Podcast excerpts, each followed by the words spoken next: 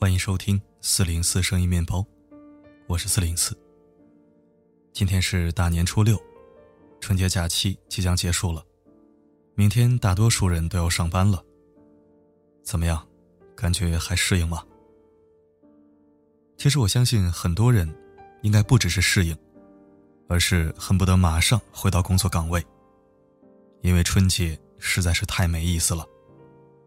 除了吃喝睡，就是应付一堆自己不喜欢的人和事，很少有轻轻松松和自己独处的机会。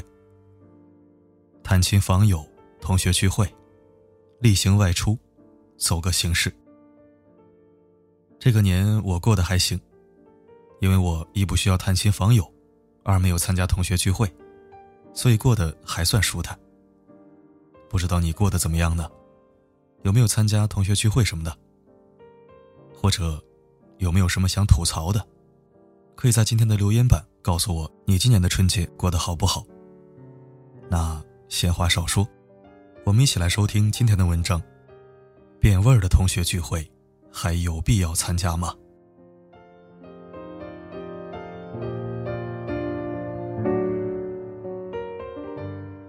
前天看到一则新闻，非常感慨。女同学张燕去参加同学聚会。吃饭的时候，很多同学都喝了酒，其中有一个男同学陈某喝得醉醺醺的，而且聚会结束的时候，发现自己的钱包丢了，没有钱不能打车回家，喝醉了也说不清自己住哪儿，看情况怕是只能露宿街头了。张燕觉得这个昔日的老同学有点可怜，念在往日的旧情上，就好心带他回自己租住的出租屋留宿。连钱包都能丢，真够傻的。张燕开了几句玩笑。可能是同学聚会上受了什么打击或者刺激，陈某觉得自己受到了侮辱，觉得老同学这是在看不起自己。他要张燕再说一次。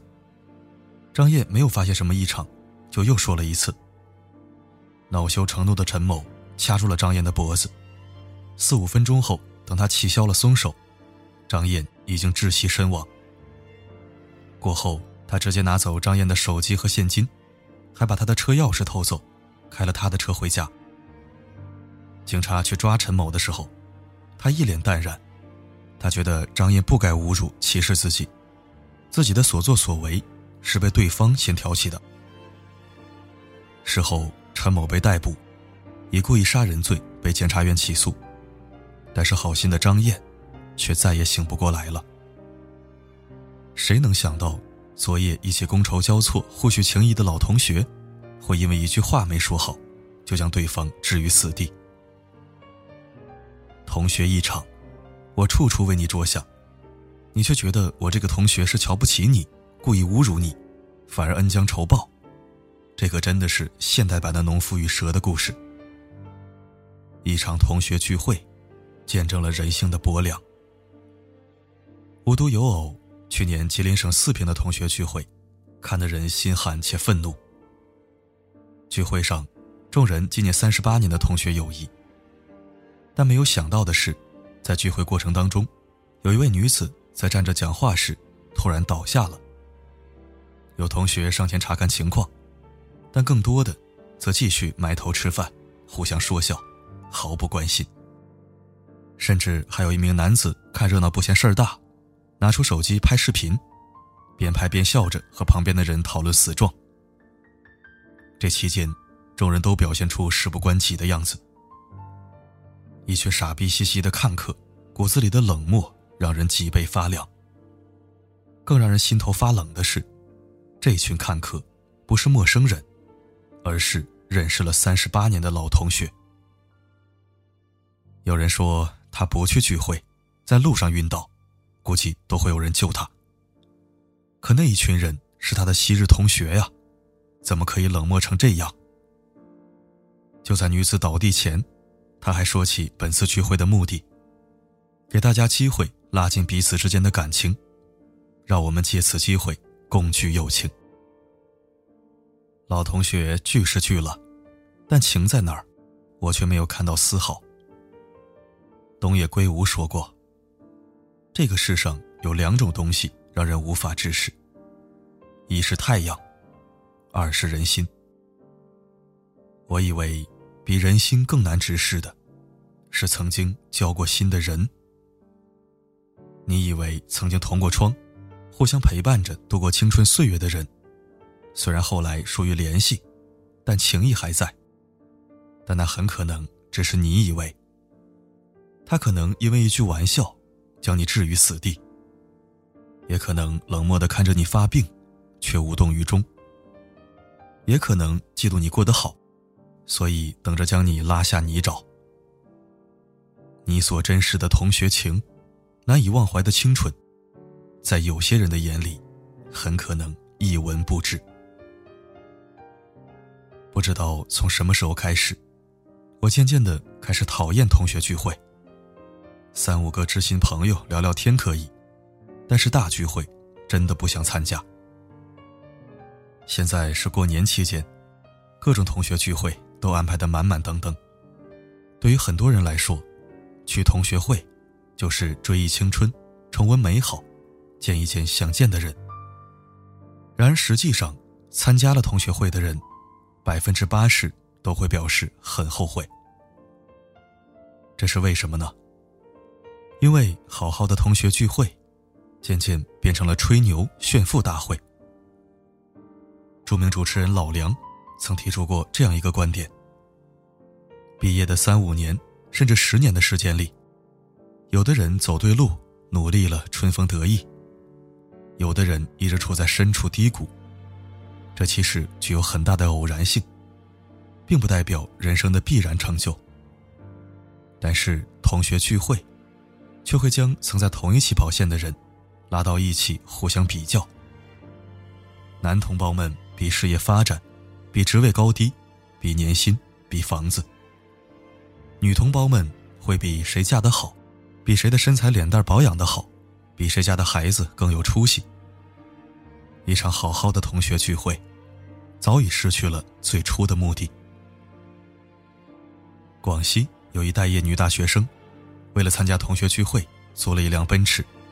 后来外出的时候遭遇台风暴雨，车辆被淹，被车主索赔了二十万，上了人民日报。老友重逢，同学聚会，本是一场叙旧放松的场合，但却不知从何时起，拉关系、炫富、搞推销，成为了主流。好好的同学聚会。变成了拓展业务的场所，与拼酒吹牛的聚会。记得有一期《奇葩说》，马东问薛兆丰教授：“如果您混得很好，您会参加同学聚会吗？”薛兆丰说：“不会。”马东问：“为什么呢？”薛教授回答：“因为时间成本太大。”说的直白一点学经济学的薛教授认为同学聚会。早已失去了原本的意义。同学之间，相隔的不仅是时间，还有渐行渐远的价值观。在北上广深奋斗的同学，讲的新思想、新趋势，留在老家生活稳定的同学肯定不感兴趣。而他们关心的小城八卦、人事往来，也引不起对方的好奇。已婚的同学谈奶粉、婆媳、老公。单身的插不上话。单身的说职业规划、行业趣闻，对方也不愿意听。偶然间遇到一个感兴趣的话题，还要用自己的成见教训别人一番。你们买外国汽车的人就是不爱国，你们当医生的就是给患者多开药，好给自己拿提成。你们当老师的，家长的黑心钱没少收吧？如果只是三观不合也就罢了。大不了避而不见。但那些八百年不见的老同学，还会留给你比较尴尬的时刻。老同学，帮我的孩子投一个票，帮我的朋友圈点一个赞吧。老同学，你学中文的，帮我写一个文案呗。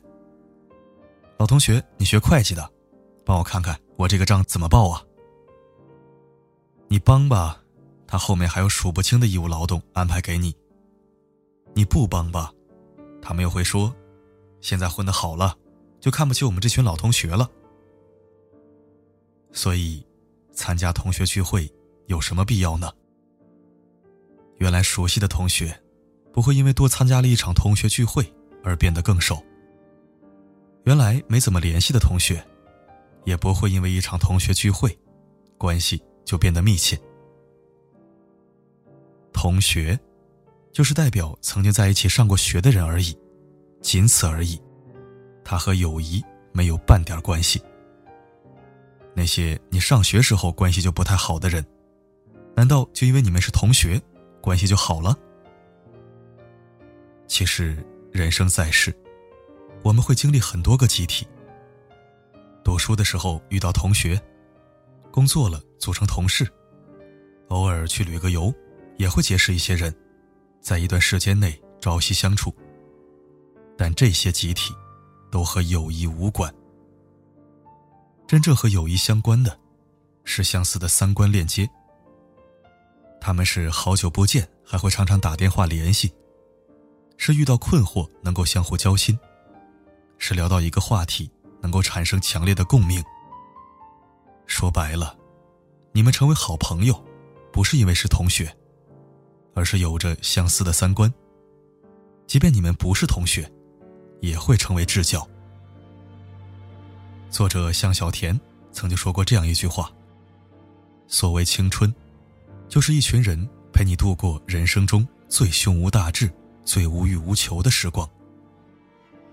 那个时候，你们的差别最小，但一出社会，立刻天翻地覆。曾经我们一起上课、放学、抄作业、勾肩搭背的打球，手拉着手去食堂吃饭。”后来毕业了，你爸是李刚，我爸是农民，我考了清华，你上了蓝翔，各自的人生早已走向了不同的方向。此时，如果大家还有交集，那么不妨偶尔小聚；如果已经是两条平行线了，那么就这么静静的走下去吧，把那份珍贵的感情。放在心底就好，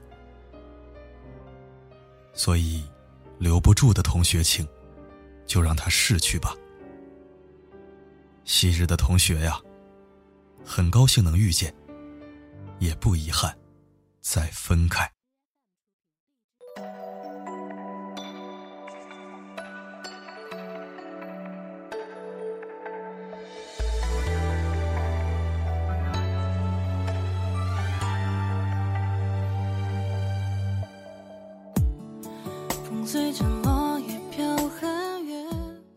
感谢收听。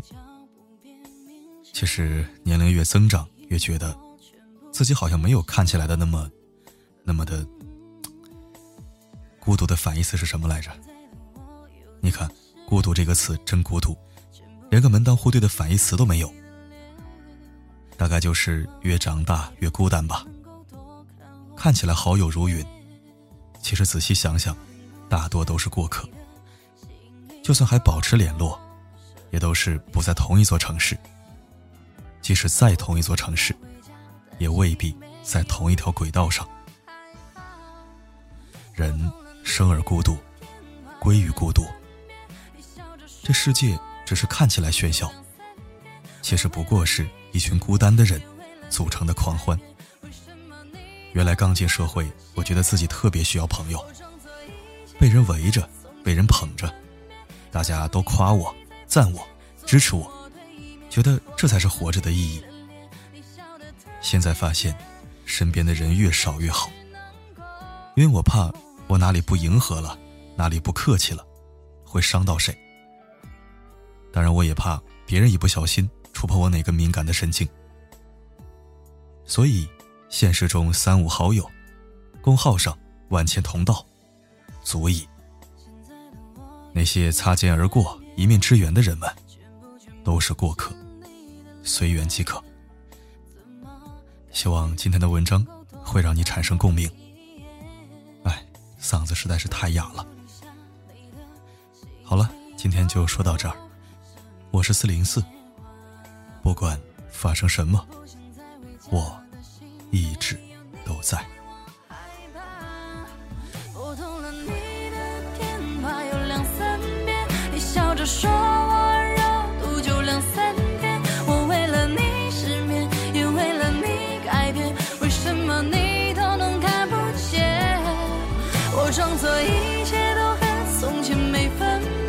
假装你还在房间，坐我对面。我看着你的脸，你笑得特别甜，可现在只能够在梦里见。